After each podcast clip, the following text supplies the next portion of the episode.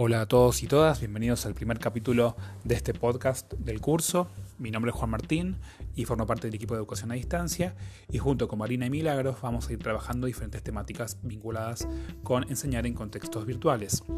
En este caso vamos a meternos en el tema de la comunicación. ¿Qué pasa cuando queremos comunicar, interactuar con nuestros estudiantes, tanto en espacios asincrónicos que nos permite la plataforma como en espacios sincrónicos? ¿Y de qué manera equilibrar estas dos instancias? Pero antes me gustaría poder contarles qué es un podcast, porque quizás no todos lo saben. Un podcast es una cápsula de sonido. Y la idea es que cuando uno presenta un podcast, lo articule con diferentes cápsulas de sonido sobre una temática en particular. Si uno, por ejemplo, entra a Spotify, se va a encontrar con un montón de podcasts de diferentes cuestiones, cuestiones más de política, de actualidad, o de libros, o de lo que sea. Y esto es lo interesante, ya que uno puede escucharlos cuando desee y parar y luego reproducirlo cosa que con la radio esto no era posible. Así que nada, les queríamos contar esto porque también les puede servir a ustedes este tipo de insumo para luego reproducirlo en sus prácticas de enseñanza. Bien, para comenzar, vamos a trabajar entonces acerca de qué significa y qué implica comunicar en contextos virtuales. Luego Marina y Milagros van a puntualizar algunas cuestiones, pero me gustaría empezar diciéndoles, bueno, ¿cuándo podemos utilizar videoconferencias y cuándo conviene comunicarnos en forma sincrónica? Y ahí esto es muy importante porque las prácticas pedagógicas en línea nos permiten diferentes instancias de enseñanza que exceden los espacios sincrónicos que nos puede ofrecer, por ejemplo, un Zoom o un Google Meet. Uno puede establecer vínculos más allá de estas clases eh, sincrónicas online. Y con todo lo que está ocurriendo y lo que ha ocurrido con, la pandemia desde sus orígenes, eh, la realidad es que nos hemos visto llevados a trabajar mucho en clases que a veces duran dos o tres horas y como vimos en la primera semana con los memes, este, la realidad es que ha tenido algunos obstáculos, ¿verdad? Las cuestiones técnicas que se nos han presentado, eh, los estudiantes que quedan congelados o congeladas. Entonces, la verdad es que uno puede utilizar otras estrategias para superar solamente las instancias sincrónicas y hacerlas también un poco más entretenidas. Entonces, ¿cómo poder establecer? En principio siempre es interesante tener una, un encuentro sincrónico de apertura como el que hemos tenido para conocerlos eh, a los estudiantes y establecer vínculos allí de confianza a través de las miradas, esto es muy importante, y después ir distribuyendo los encuentros sincrónicos en función de lo que requiera la materia. Por supuesto que estamos hablando de eh, materias y de, de clases que perduran en varios meses con cierta secuencia, entonces vamos a necesitar establecer como cierta rutina de encuentros, pero por supuesto que como decía antes, la comunicación excede estos espacios y uno puede establecer vínculos en los foros, este, a través de mensajes privados, a través de otros eh, espacios de interacción, como puede ser un mural, ¿sí? Pero bueno, por, por un lado eso. Por otra parte, también tener en cuenta que las videoconferencias y los encuentros sincrónicos también tienen que tener sus particularidades y no puede ser solo un espacio en donde nos vemos las caras y charlamos, porque eso sí sería replicar la presencialidad y la verdad es que no tenemos que caer en eso porque si no estamos perdiéndonos de dinámicas que son propias de lo digital. Y por otra parte vernos a través de las pantallas requiere otro tipo de estrategias de de, interacción y de mm, motivación. Para eso podemos utilizar algunos recursos paralelos al encuentro sincrónico, como son estos eh, programas o recursos digitales de presentación interactivos. Uno de ellos es Jamboard, que lo hemos visto en nuestra clase introductoria. Jamboard es un mural, eh, es una pizarra, mejor dicho, interactiva, donde uno puede escribir y en vivo los estudiantes pueden ir viendo eso y además los estudiantes pueden colaborativamente ir produciendo en ese mismo espacio. Luego hay otras instancias interesantes de interacción como Mentimeter, otro recurso que se llama Kahoot que permite hacer juegos interactivos. Les vamos a dejar en la hoja de recursos algunos de estos elementos Pero lo interesante y lo importante es que ustedes pueden aprovechar estas estrategias y estas herramientas para darle un poco más de dinamismo a los encuentros sincrónicos. Además de, pueden reproducir un audio, reproducir un video, ¿sí? o incluso generar alguna instancia que involucre las casas de los estudiantes y que tengan que ir a buscar algo que tenga que ver con lo que están enseñando y generar una dinámica ahí un poco más recreativa, más corporal, que siempre sirve. Así que bueno, son algunas de las estrategias posibles. Ahora los voy a dejar con Marina y Milagros, que van a profundizar en otras cuestiones vinculadas con la comunicación.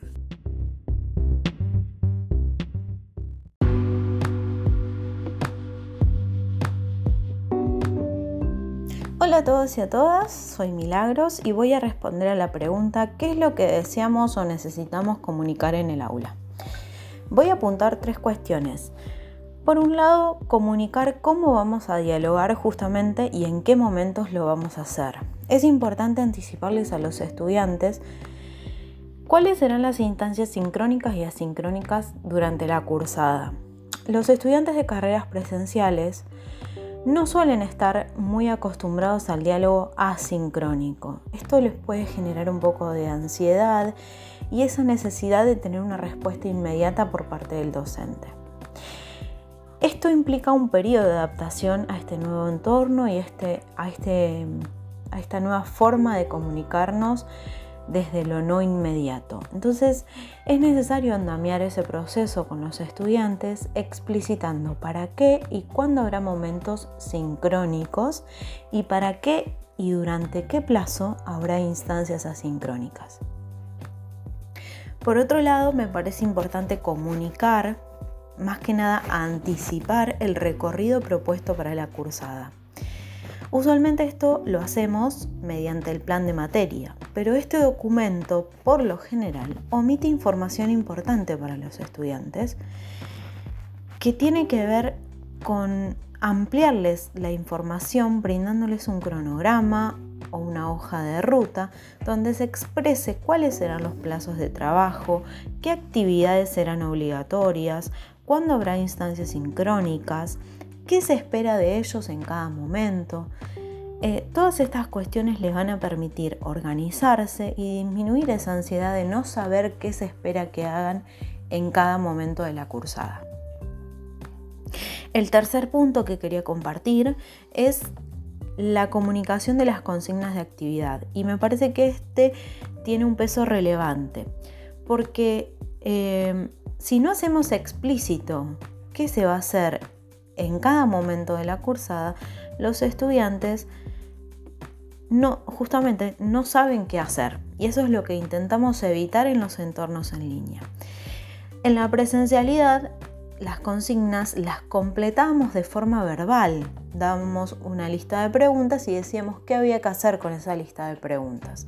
En los entornos en línea lo tenemos que hacer explícito, entonces hay que ponerle un poquito más de esfuerzo a la redacción de consignas, explicitando qué tienen que hacer, cuál es el plazo de trabajo, cuál es la fecha de entrega, dónde y en qué formato hay que entregar el trabajo.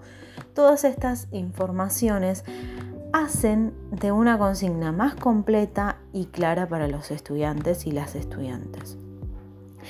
Incluso si la consigna es sencilla, como leer un texto y participar de un encuentro sincrónico, hay que decirlo, porque todo lo que no decimos genera ambigüedad en la comunicación y los estudiantes no saben qué hacer efectivamente. Y es ahí cuando nos llegan un montón de consultas porque ¿qué es lo que tengo que hacer? Ya completé con lo que, lo que tenía que hacer. Todas estas cuestiones generan situaciones de incomodidad que podemos evitar poniéndole un poquito más de, de trabajo a la comunicación de las consignas. Y cuando digo comunicación, también los invito y las invito a que exploremos otros formatos para comunicar consignas. No necesariamente todo debe ser un texto. Hay profes que tienen mucha más facilidad para comunicarse a través de la palabra eh, hablada. Entonces, grabar un video o grabar un audio explicando cuál es la consigna de esa semana también es válido. Lo importante es que esta información esté disponible para los y las estudiantes en el aula virtual.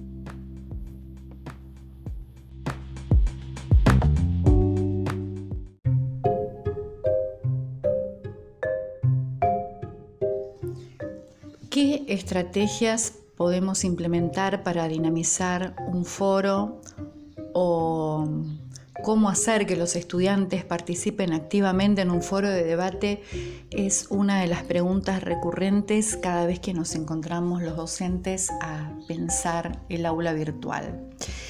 Y en primer lugar debemos considerar que el foro es un espacio de comunicación sincrónico y como tal ofrece la oportunidad de hacer una intervención meditada, pensada, eh, lo mismo para quien lo lee, que puede regresar a participaciones anteriores, relacionarlas, eh, retomar una nueva intervención resignificando aquello que venía elaborando.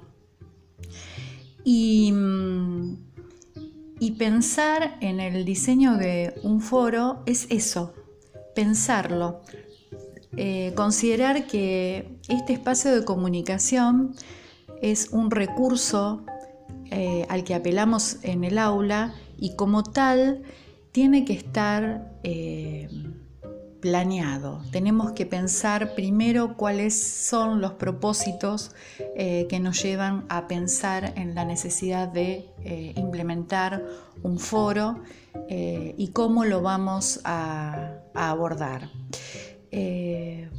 probablemente nos podemos hacer una, una nueva pregunta y es ¿cómo estamos diseñando los foros? Eh, cuáles son las propuestas que hemos implementado eh, y que nos han resultado exitosas. ¿Qué es lo que allí pasó? Que, que hubo muchas participaciones y también considerar qué tipo de foro planteamos cuando estuvieron un poco despoblados y nadie los habitó.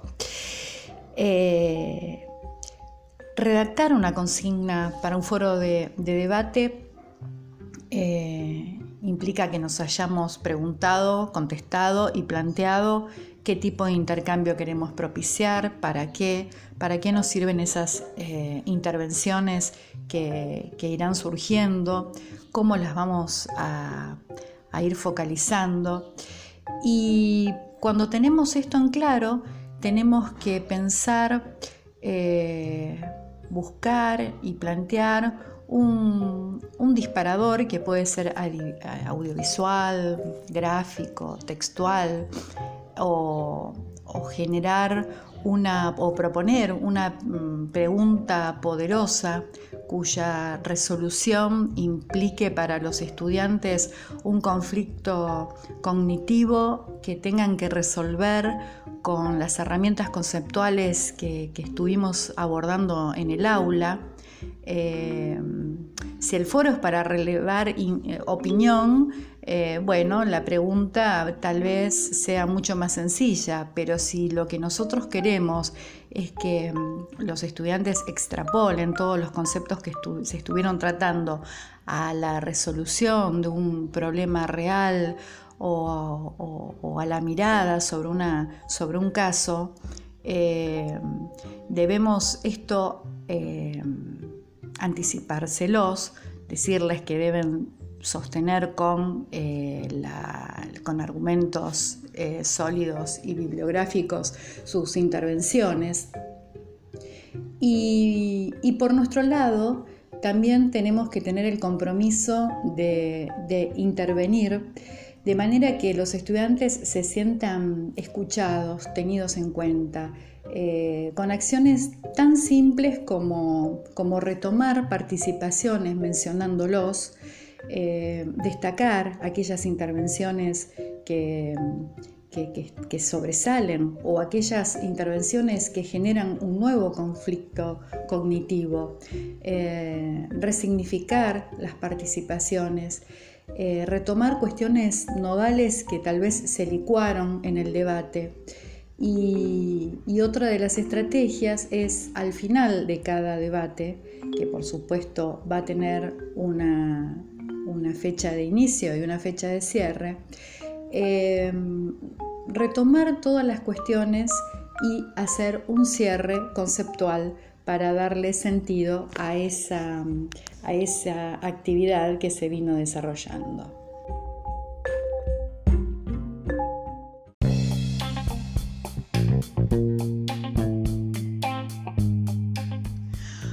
Otra pregunta es eh, en las videoconferencias, cámaras apagadas, cámaras encendidas, ¿por qué? Y, si bien eh, tenemos un argumento técnico que nos permite sostener que en muchas ocasiones eh, ante el tráfico de información eh, si apagamos las cámaras se mejora la transmisión y, no se ocasiona tanto delay en el, diálogo. Eh, también hay una cuestión más subjetiva. Debemos considerar que no todos los estudiantes poseen un espacio privado o desean que su espacio personal eh, se vea expuesto. Eh, en, este, en, este, caso particular eh, que estamos transitando en este escenario, concretamente su, hogar o, su cuarto o un espacio de, la casa en la que viven. estamos metiéndonos en su intimidad y creemos que eso debe ser respetado. Eh, si bien nosotros como docentes necesitamos de, la mirada de los estudiantes, de, sus gestos y, en nuestras, nuestras eh, charlas los vamos semblanteando, eh, también eh, es oportuno destacar que es necesario también respetar la intimidad de cada uno de los que participan en una videoconferencia.